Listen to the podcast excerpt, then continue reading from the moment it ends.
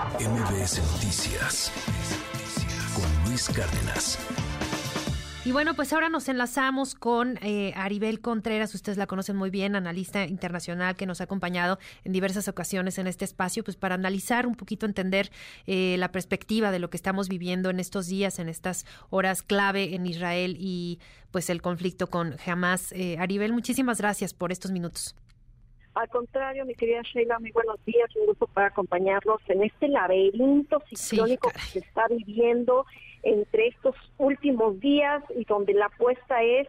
seguir eh, liberando rehenes conforme esta tregua se pueda prolongar, pero a veces pareciera que hay más dudas que respuestas. Sí. Muchas dudas de lo que pueda surgir, de lo que puede ocurrir eh, después de estos cuatro días, si se eh, extiende esta tregua, este cese al fuego, o si Israel, como ya lo ha advertido el primer ministro Benjamín Netanyahu, continúa con la ofensiva militar.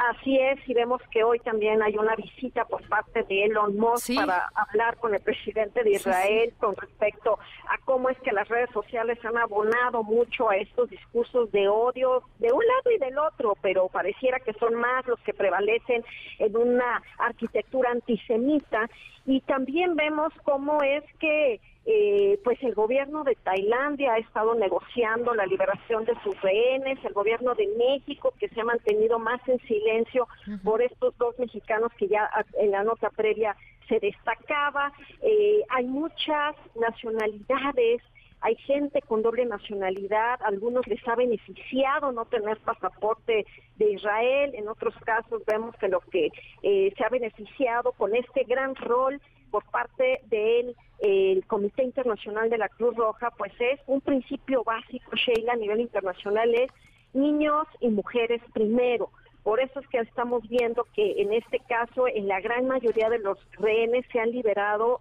en este enfoque internacional de la Cruz Roja, donde también se les ha permitido ingresar a territorio gazatí para ver el estatus médico de los demás rehenes que siguen en cautiverio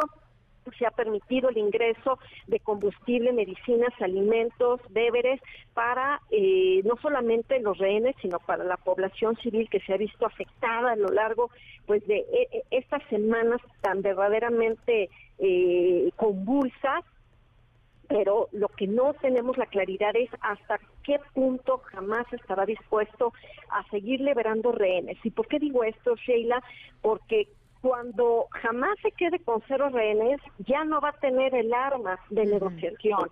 Ese es el punto de quiebre, eso es lo que nos queda hoy de duda y por eso es que vemos que el canje de rehenes es 3 a 1, es decir, tres eh, palestinos por un rehén porque jamás sabe que una vez que se reduzca el número de, rehenes para negociar, pues sus opciones se van cada vez eh, minimizando y ahí es donde jamás no quiere. Por eso es que ha intervenido eh, pues el gobierno catarí junto con el de Egipto para ver de qué manera eh, pudiera prolongarse la tregua, se pudiera ya liberar la totalidad de los rehenes, porque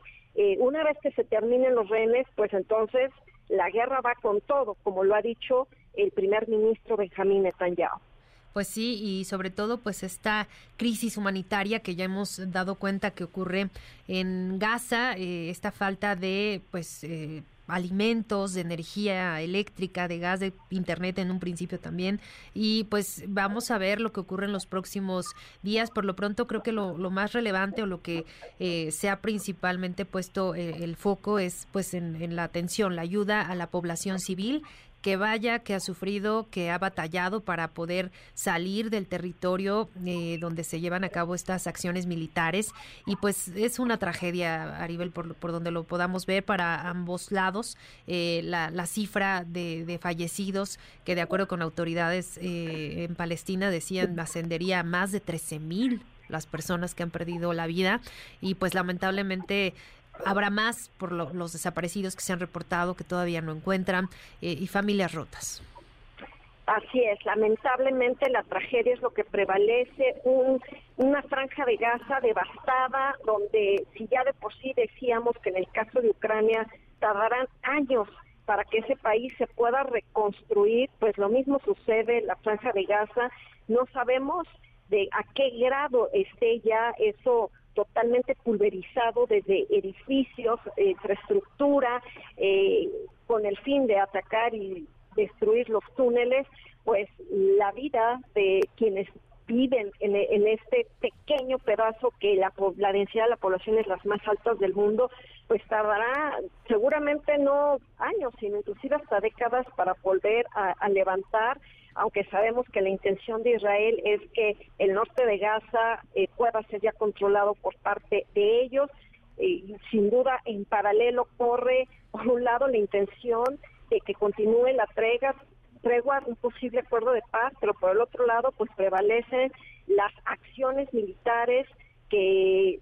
Netanyahu ha dejado muy en claro de que va a pulverizar a, Hamas, aunque el alto costo y el alto precio de esto signifique destruir en su totalidad eh, el, norte de, de este pequeño pedazo de territorio donde pues lamentablemente no se están respetando las leyes de guerra, que es no atacar hospitales ni escuelas, no tener de objetivos a civiles, y entonces entre dimes, diretes de un lado y del otro, pues lamentablemente la tragedia sigue abonando, sigue aumentándose la crisis, y donde también ya las Naciones Unidas ha puesto en los reflectores que también ha habido personal por parte de ellos que han perdido la vida, Sheila. Pues sí, difícil el panorama, pero por lo pronto, pues muchas gracias, Aribel Contreras, analista internacional, por estos minutos en MBS Noticias y seguimos atentas. Gracias. Un fuerte abrazo y hasta pronto. Un abrazo. MBS Noticias con Luis Cárdenas.